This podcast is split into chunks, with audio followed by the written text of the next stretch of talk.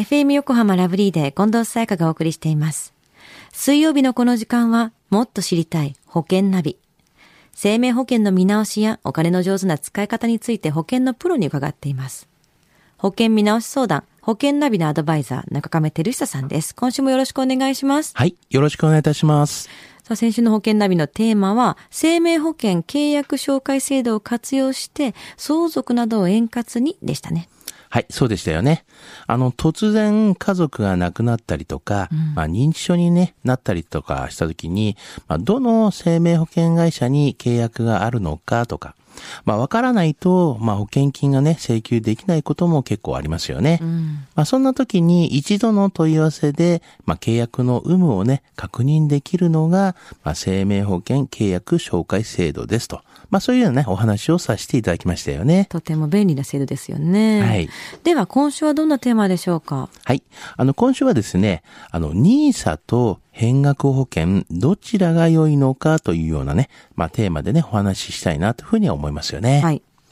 あの、まあ、最近ね、そういうことをよくね、聞きますけれども、これはちょっとあの、リスナーさんからのね、質問で、はいあの、中亀さんだったら、まあ、積立 NISA と変額保険のどちらが効率よく、まあ、試験運用ができると思いますかと。あの、月々2万円をね、運用に回せるとしたら、どうしますかと。まあ、そんなようなね、質問があったんですよね。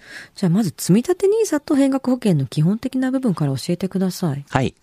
まず、まあ、積み立てのね、あの、ニーサの、まあ、メリットっていうのをね、はいちょっと理解しておいてほしいんですけども、まあ、入り口の、まあ、視点では、まあ、投資信託の購入、まあ、手数料が、まあ、無料ですよね、っていうことですよね。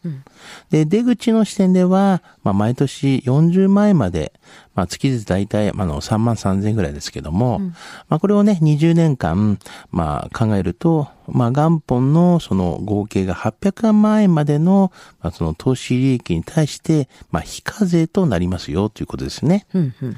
まあ一方、変額保険のメリットっていうのはですね、入り口の地点ではですね、まあ生命保険控除がある、あの年間保険料8万円っていうのがあるんですけども、はいまあこれ大体毎月にするとまあ6000円になるんですけどね、うんまあそれまではまあ一応控除がありますよということで、はいまあ出口の地点では、まあ解約時のまあ一時所得になってしまいますねと。ただまあ一時所得のこの特別控除50万円っていうのがあるんですけども、はいまあそれをね、うまく利用することで、まあ非課税枠で受け取ることもできますよということなんですね。うんこの方は資金運用が目的だと思うんですけども、運用にポイントを置くとやっぱり NISA と変額保険ってどっちがいいんですか？はい。あの、まあ、率直に言いますと、まあ、運用というね、視点だけで見てみると、まあ、仮に購入しているね、え投資信託のこの運用成績が全く同じであった場合はなんですけども、うんまあ、最終的なね、運用成績っていうのはやっぱ積み立て NISA の方が良くなるでしょうね。うん。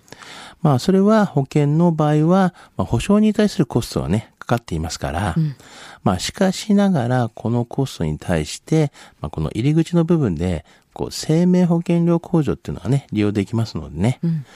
まあ、ですから、まあ、共にね、メリットがあると思うんですよね。なんかちょっと角度がいろいろ違ってくるっていう意味では比べるの難しいですよね。まあ、そうですよね。やっぱ同じもんではないんでね。そうですね。はいじゃあこの基本を踏まえて中亀さんはこのリスナーさんに何と答えたんですか？はい。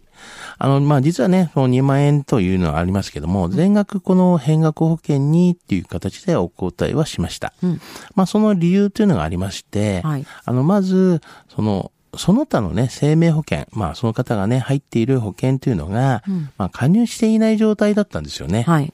まあ、いわゆる無保険という形だったんですけども、うん。あの、また、まあ、そもそもこの運用の考えに至ったのが、まあ、将来へのお金の不安だったと言っていたんですね。はい。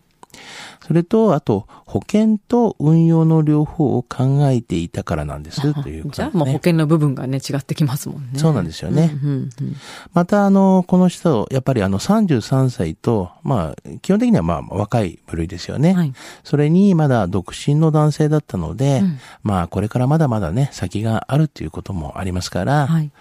まあ、そういうことを考えていましたけど、で、一般的にね、考えると、まあ、運用や資金に、まあ、意識が行きがちなんですけれども、ね。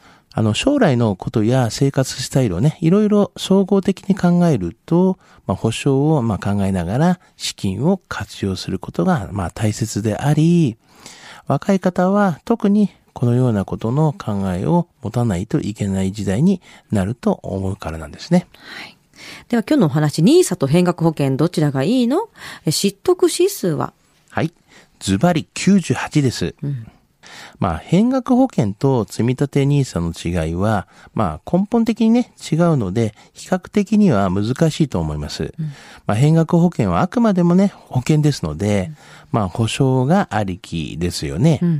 で、保証という観点から言えば、損はないと思いますが、はい、まあ、運用という観点から言えば、積立 NISA の方がいいとは思いますよね。うん、まあ、ただ、保険はね、いろいろな状況が人によって違うので、その状況に応じてね、保証を考えたとき、まあ、変額保険の活用性がありますから、うん、まあ、人それぞれね、価値観や、まあ、状況だったりとか、うん、支払いの保険料の支払い能力だったりとか、そういうのに応じてですね、対応できるのが変額保険だと思いますよね。はい。さあ、そして今日の保険の話を聞いて興味を持った方、ぜひセミナーにご参加ください。ラブリーでもっと知りたい保険ナビセミナーの開催が決定しました。9月24日土曜日午後1時から、司会は私近藤彩香が担当します。保険アドバイザーの中亀さんから保険の知識を学びましょう。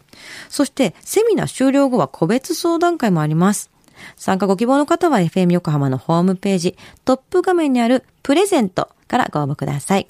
締め切りは9月4日日曜日です。たくさんのご応募お待ちしています。そして保険ナビは iTunes のポッドキャストでも聞くことができます。FM 横浜のポッドキャストポータルサイトをチェックしてみてください。